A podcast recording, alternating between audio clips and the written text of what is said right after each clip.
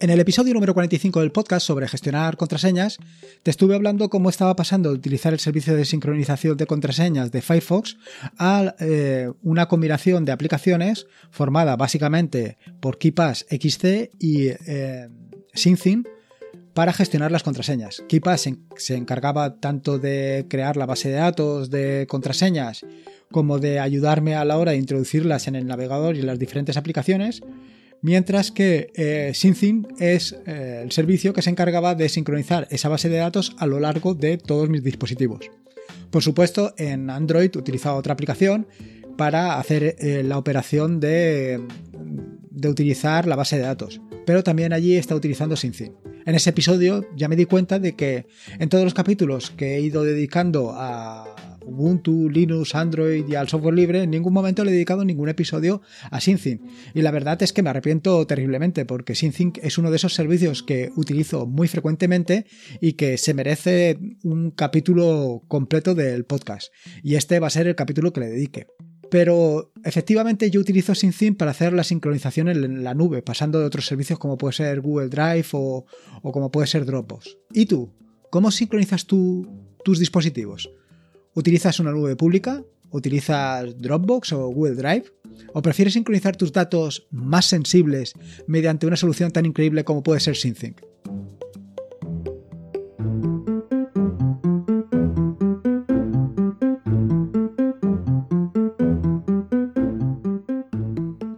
Soy Lorenzo y esto es Atareado.es versión podcast. Este es el episodio número 47 del podcast, un podcast sobre Linux, Ubuntu, Android y software libre. Aquí encontrarás desde cómo ser más productivo en el escritorio o montar un servidor de páginas web en un VPS hasta cómo convertir tu casa en un hogar inteligente. Vamos, cualquier cosa que quieras hacer con Linux seguro que la vas a encontrar aquí. En este nuevo episodio del podcast, tal y como te he comentado, te voy a hablar precisamente de sincronización pero sincronización en la nube y sin necesidad de tener que compartir tus archivos, sin tener que subir tus archivos a un servicio externo, a un servicio como puede ser Google Drive o, Dropbox o etcétera, sino que directamente desde tu dispositivo a tu otro dispositivo, todo a través de SyncThing. Pero antes de meterme en faena, te quiero comentar sobre dos eventos muy interesantes que tienes esta semana, la semana del 17 de febrero de 2019. En particular, el primero de los dos eventos se va a realizar el viernes 22 en las naves. Es un evento eh, realizado por GNU Linux Valencia y que eh, te traen dos eh, charlas que son realmente interesantes. Y además dos charlas que yo creo que están muy en boga actualmente. Más que nada y de la mano del corte inglés, aunque parezca mentira, que eh, durante esta última campaña de rebajas ha estado hablando precisamente sobre el tema de los asistentes de voz. Bueno, lo ha hecho de una manera subliminal, en el sentido de que le hablabas a, los botones del ascensor y le decías alguna cosa y de repente aparecía en un anuncio. Bueno, yo creo que de manera eh, subliminal, como digo, eh, lo que viene a hablar es sobre los asistentes de voz. Así, la primera de las dos charlas que se van a dar es sobre Minecraft. Si no conoces Minecraft, evidentemente no debes de eh, perderte por nada del mundo eh, ir a, las charlas de GNU Linux Valencia en las naves del el viernes 22. ¿Por qué? Porque te van a hablar sobre eh, este increíble software que hace lo que hace Alexa o cualquiera otro de estos servicios o estos asistentes de voz, pero de una manera mm, mucho más limpia mucho más limpia en el sentido de que tus datos no van a ser compartidos con un tercero. Tu voz o tus voz o tus datos no se van a enviar a los em, a los servidores de Google Drive o los servidores de Alexa, sino que van a quedar en tu propio equipo. Se trata de una charla introductoria en el que pues, te van a hacer una demostración muy clara de cómo funciona para que te hagas una idea de, de las posibilidades que tiene y la posible aplicación a tus necesidades.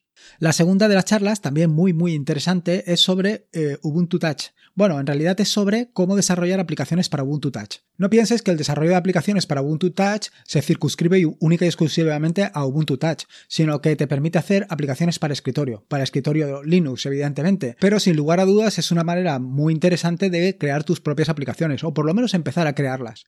Eh, esta segunda charla la va a impartir Miguel, que ya ha dado algunos otros talleres sobre la realización de aplicaciones utilizando Ubuntu Touch que, como por ejemplo en la última UbuCon Europa que se celebró en el mes de abril en Gijón y que fue realmente espectacular. El segundo de los eventos se celebrará el sábado 23 a las 10 de la mañana en Linux Center. Eh, se trata de un taller sobre o para la creación de bots para Telegram. Un taller que tengo la suerte o fortuna de impartir yo y que seguro que va a ser muy interesante porque te voy a contar desde el principio, desde lo más básico, o sea, que es un bot, qué posibilidades tiene, hasta cómo poder em, crear tus propios bots y lo haré en dos lenguajes de programación, en Python. Básicamente va a ser sobre todo el peso que va a llevar y luego también te comentaré cómo lo puedes hacer en PHP. Eh, en principio, si no tienes muchas ideas de mucha idea de programación, tampoco te tienes que preocupar, porque yo te voy a dar por lo menos la estructura en Python y tú eh, la puedes adaptar a tus necesidades sin tener grandes conocimientos. De verdad es que va a ser muy sencillo, pero a la vez muy interesante. No solamente eso, sino que vas a ver o vas a poder ver qué es lo que realmente estás compartiendo con Telegram cuando eh, eh, tienes un bot en tu canal. Porque muchas veces piensas que, todo lo que dices en Telegram o todo lo que escribes en Telegram es privado y no va a trascender a ningún otro sitio, pero en el momento que tienes un bot, todo lo que escribes... Eh, lo compartes con él, con lo cual todo eso puede quedar registrado. En fin, dos eventos que si estás en Valencia o en las proximidades de Valencia no te deberías de perder. Recuerda, el viernes día 22 en Genio Linux Valencia en las naves, o el sábado día 23 en Linux Center. Pero bueno, vamos al turrón. Vamos a hablar un poquito sobre Synthin. Vaya por delante que no estoy en contra para nada de ningún servicio público de almacenamiento en la nube. No estoy en, contra de estos servicios porque al fin y al cabo estos son los que han abierto el melón de las posibilidades que nos puede dar eh, tener un servicio como puede ser Dropbox, Google Drive, etcétera, para tener nuestros archivos siempre disponibles. Ahora bien, tienes que tener en cuenta que evidentemente eh, tus archivos no los tienes tú, sino que están en un servicio, que están en la nube. Con lo cual, primero, no tienes tú esa propiedad en ese momento, sino que lo tiene ese servicio, la tiene Google Drive o quien sea.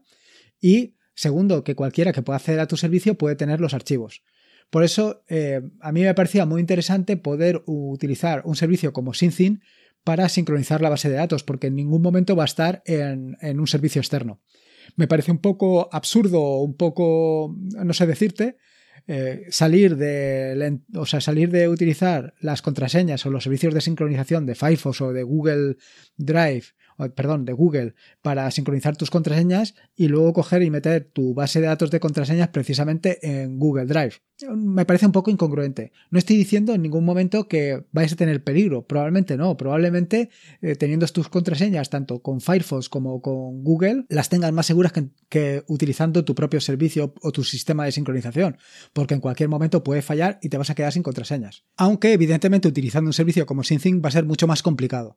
Todo es cuestión de que tengas eh, cuidado a la hora de realizar tus sincronizaciones y de configurarlas, etcétera, etcétera. Pero, eh, ¿qué es Synthin?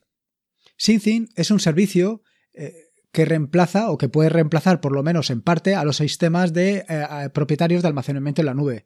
Un sistema que es totalmente abierto en tanto en cuanto es open source, es confiable y es descentralizado. Y aquí tienes que tener en cuenta eso, que es descentralizado, no, no está en ningún eh, servidor externo, sino que todos tus dispositivos son los que tienen los archivos, no están en ningún, en ningún otro sitio, como he dicho.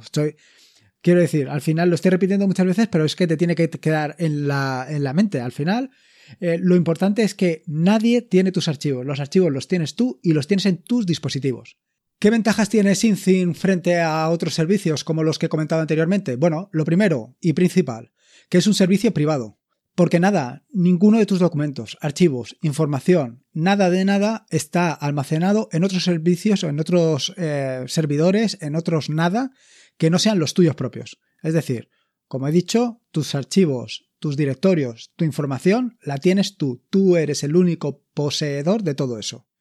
La segunda es que toda la comunicación está securizada utilizando TLS. Y la tercera es que cada uno de los nodos está identificado utilizando un certificado con cifrado. Solo los nodos que tú permitas podrán conectarse al clúster. Por otro lado, se trata de software libre y el desarrollo es completamente abierto. Cualquiera puede participar para mejorar esta aplicación, para mejorar el código, para mejorar el protocolo y para mejorar su desarrollo. Es decir, eh, lo tienes abierto para que puedas colaborar y no solamente colaborar, sino auditar el código, saber qué es lo que hay detrás. Por otro lado, es muy sencillo de utilizar. Es muy sencillo de utilizar en tanto en cuanto tienes un eh, entorno de trabajo en la web en la que puedes acceder de manera sencilla y configurar tanto los directorios que quieres sincronizar como los quieres sincronizar. También puedes eh, trabajar en diferentes plataformas, MacOS, Windows, Linux, puedes trabajar perfectamente con Android. Es muy sencillo, es muy sencillo de trabajar y a la vez es realmente potente. ¿Cómo puedes instalar SyncThing en tu equipo? Pues la instalación es realmente sencilla. Existe una PPA que podrás encontrar en las notas del programa y a partir de ella, utilizando los típicos comandos de añadir el repositorio, actualizar e instalar, la tendrás perfectamente en tu, equipo. Si utilizas el escritorio, evidentemente necesitarás alguna manera de saber si se está sincronizando, cómo está funcionando, etcétera, etcétera. Aunque siempre puedes eh, utilizar el servicio web que te ofrece SyncThing para saber cómo lo tienes configurado, qué estás sincronizando, qué no estás sincronizando, qué estás compartiendo, etcétera, etcétera. En el caso de que quieras utilizar una eh, aplicación para conocer el estado de SyncThing, tienes dos opciones bastante interesantes. Si utilizas Novesell, tienes una extensión muy interesante eh, que es NoMesel Extension SyncThing, que lo que te permite es tener acceso de una manera sencilla a la sincronización, mediante un icono que se pone en el área de indicadores y que te muestra pues la situación actual, cómo se está sincronizando, te permite acceder de una manera sencilla a la página web eh, o al servicio web que te muestra cómo configurarlo, etcétera, etcétera. Y si no, también tienes otra extensión, que, otra extensión, otra aplicación que es SyncThing GTK, que te permite, pues, lo mismo, pero en otros entornos de escritorio. Una vez la tengas instalada, es tan sencillo como ir a localhost 2.8384 en cualquier navegador y a partir de ahí empiezas a configurarlo. El primer paso, nada más instalarlo, es cambiar el idioma y ponerlo en español, para que te puedas enterar perfectamente de lo que estás haciendo. Lo siguiente, ir añadiendo las carpetas, porque las llama así, o, en fin, los directorios que tú crees o que necesites compartir. Por ejemplo, en mi caso, KeePassXC para compartir eh, la base de datos de contraseñas o, por ejemplo, la cámara. Así, para empezar a compartir un dispositivo con otros equipos, simplemente desde el servicio web, lo único que tienes que hacer es pulsar el botón agregar carpeta. Allí se desplegará una pequeña ventana donde te permitirá primero definir la etiqueta de la carpeta y, evidentemente, la ruta de la carpeta. Aquí tienes el primer inconveniente y es que la ruta de la carpeta la tienes que seleccionar, eh, o sea, la tienes que escribir, tienes que conocer perfectamente la ruta de la carpeta y no te permite acceder directamente a tu sistema de archivos, sino que la tienes que poner. Luego, aparte de eso, te permite eh, indicar con qué dispositivos quieres compartir la carpeta. Por ejemplo, si tienes varios dispositivos, pues te permite definir con cuáles de ellos quieres, eh, quieres hacerlo, quieres compartir esa carpeta. Si lo quieres hacer con uno, con todos o con ninguno. Otra característica muy interesante es el versionado de archivos. Y es que SyncThing te permite hacer un versionado de archivos mm, con todas sus consecuencias. Bueno, con todas sus consecuencias no exactamente, porque te permite hacer hasta cuatro tipos de versionados diferentes. Versionado de archivos tipo papelera, versionado simple, versionado escalonado y versionado externo de archivos. En cuanto al, versionado eh, tipo papelera, es lo que te puedes imaginar. Es, es decir, funciona exactamente como si fuera una papelera. Cuando borras un archivo o lo reemplazas por otro, este va a una especie de papelera, de manera que en cualquier momento siempre lo puedes recuperar. Además, te permite establecer un ah, parámetro que es limpiar tras X días. Es decir, que después de haber movido un archivo o después de haber borrado el archivo o reemplazado, eh, lo puedes configurar para que em, transcurrido unos días eh, la copia que tienes guardada se borre. Si no indicas nada, es decir, si lo dejas a cero, este archivo se va a mantener siempre en la papelera. Por otro lado, el versionado simple de archivos lo que te permite es mantener 5, 6 o las copias que tú consideres de tus archivos. De manera que cuando hagas la sexta copia, por ejemplo, si has definido 5 como copias que debes de tener, cuando hagas la sexta, pues reemplazarás la primera. Y así sucesivamente. Aparte de estos dos sistemas de gestionado de archivos que he comentado anteriormente, es decir, el, el simple y el tipo papelera, tienes el escalonado de archivos que es algo más complicado y que te permite establecer una edad máxima, una ruta para las versiones y el versionado externo de archivos, que es que una herramienta externa es la que se encarga de manejar las versiones. Además del versionado de archivos, SyncThing cuenta con otra característica también muy interesante, que son patrones a ignorar. Es decir, te permite definir una serie de patrones bajo los cuales esos archivos, los archivos que cumplan ese patrón determinado, no se van a sincronizar.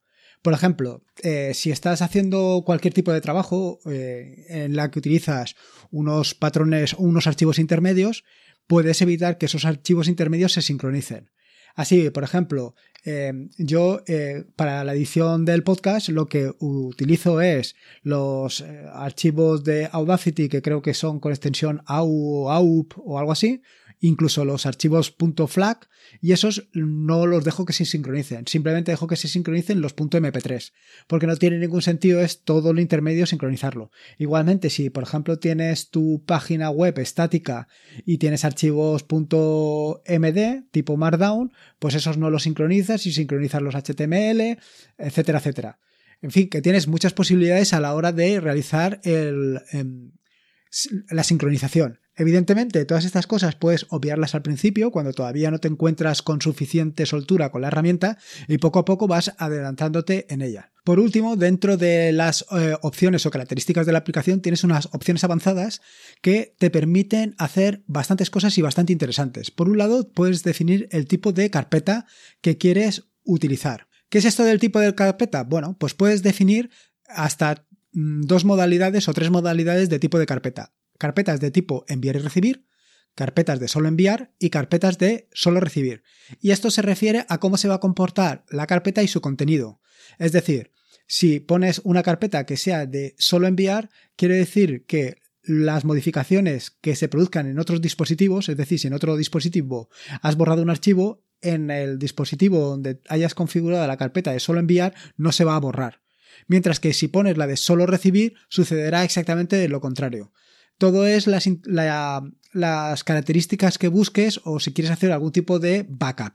Aunque los propios desarrolladores de SyncThing no recomiendan utilizar esta aplicación como una aplicación de sincronización, porque en un momento determinado al hacer el borrado de un archivo puede que se borren todos tus otros dispositivos y pierdas algo realmente interesante. También puedes configurar el espacio mínimo libre en disco para que se realicen las eh, sincronizaciones, los intervalos que pueden hacer un rescaneo de todos tus equipos, la orden de obtención de los eh, archivos, que puede ser o bien aleatorio, alfabético, en función de que sea el más grande, el más pequeño, el más antiguo, y luego el tema de los permisos, si quieres eh, ignorar los permisos de un archivo o no. Es decir, más bien si lo que quieres es que esos permisos se repliquen en los otros dispositivos o no quieres que se repliquen. Por supuesto, SyncThing no está eh, exento de problemas, errores, etcétera, etcétera, como cualquier otra aplicación. Sin embargo, yo lo que he venido experimentando con el paso de los tiempos es que cada vez funciona mucho, mucho mejor. Una de las quejas que tenía anteriormente eso era sobre el consumo de CPU. Esto se hace porque cada vez, o uno, o sea, quiero decir, el problema este del consumo de CPU viene del cálculo del hash de cada uno de los archivos que lo hace vía SHA 256. Todo esto, pues, eh, conlleva un gasto de CPU. Al igual que cuando se envía un archivo, este archivo se comprime y se cifra. Y evidentemente en el otro dispositivo se tiene que descomprimir y descifrar. Con lo cual todo esto lleva ciclos de CPU de consumo y al final afectan. ¿Qué es lo que puedes hacer? Tú siempre puedes limitar la cantidad de CPU que utilizas en los procesos de sincronizado, compresión y escaneo. Y para ello puedes modificar una variable en las propiedades del programa que es GoMaxProx que establece el número máximo de núcleos que puedes utilizar. Otro de los problemas a los que te puedes enfrentar son los conflictos. No digo conflictos de intereses, sino conflictos a la hora de sincronizar archivos. Yo te voy a decir que hasta el momento nunca he tenido este problema, pero bueno, siempre puede suceder. ¿Qué es lo que se, o cómo se resuelve este tipo de conflictos? Pues es sencillo. Cuando un archivo es modificado en dos dispositivos a la vez, el contenido, mm, como difiere de uno al otro, hay que ver cómo eh, se resuelve.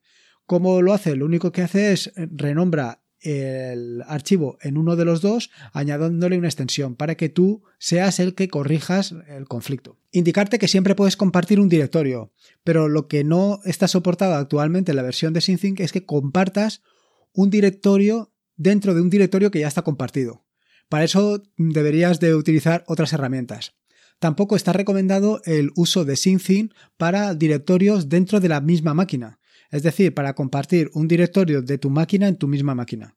Para eso, eh, los desarrolladores de SyncThing recomiendan otras aplicaciones o otras herramientas como pueden ser RSync, sobre la que le tengo que dedicar un capítulo porque me parece una herramienta realmente interesante y potente. Y luego, en cuanto al tema de ignorar archivos de sincronización, además de hacerlo vía la configuración de la aplicación, vía la página o el servicio web, dentro del patrones a ignorar, también lo puedes hacer directamente dentro de tu directorio compartido añadiendo un archivo que se llame .stignore y donde indicarás los archivos que no quieres sincronizar o los patrones de archivos que no quieres sincronizar. Vaya, algo realmente sencillo. Como ves, eh, SyncThing es una herramienta muy potente. Solamente te he contado un poco por encima todas las posibilidades que tiene. Aparte de esto, tienes muchas otras configuraciones y muchas otras posibilidades. Te recomiendo que escuches algunos de los podcasts de YouGit porque allí te contará cosas realmente interesantes que puedes hacer incluso sin tener que pasar por servidores externos, etcétera, etcétera. Pero vaya, eh, yo espero dedicarle algún otro capítulo más a SyncThing porque, como digo, es una de las herramientas que más he utilizado del software libre y a la que quiero dedicarle pues la posición o el lugar que se merece dentro de mi humilde podcast y mi humilde sitio. Por último, pedirte disculpas porque en el episodio precisamente de gestionar contraseñas eh, tenía una parte que estaba repetida y que hacía bastante dificultoso eh, oír el podcast. Lo volví a subir y tal, pero bueno, al final, eh, errores del, podcast, del podcaster amateur. En las notas del podcast que encontrarás en atareado.es están todos los enlaces que he mencionado a lo largo del mismo. Al final simplemente he estado hablando de SynthIn, con lo cual poco pocos enlaces tienes, pero siempre los puedes ver allí. Te recuerdo que puedes encontrarme en atareado.es y nada, que te pases por allí y me dejes tu opinión sobre el podcast, cualquier idea, cualquier sugerencia para una aplicación, etcétera, etcétera. Recordarte, como siempre, que este es un podcast asociado a la red de sospechosos habituales, a la cual te puedes suscribir en el feed feedpress.me barra sospechosos habituales. Y por último, eh, recuerda lo que siempre te digo, la vida son dos días y uno ya ha pasado, así que disfruta como si no hubiera mañana y si puede ser con Linux, mejor que mejor. Me quedo aquí preparando la charla del próximo sábado, el taller del próximo sábado en Linux Center sobre em, robots con Telegram.